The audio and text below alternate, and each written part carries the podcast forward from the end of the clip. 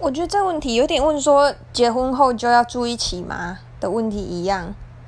我觉得现在人的生活，就算结婚也不一定要住一起。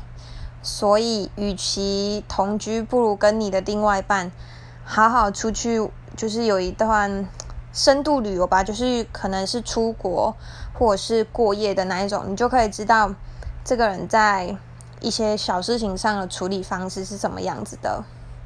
而且有的时候在外面有一些紧急状况是跟你跟他住在一起是不一样的，反而你可以看到更多他处理一些事情的另外一面。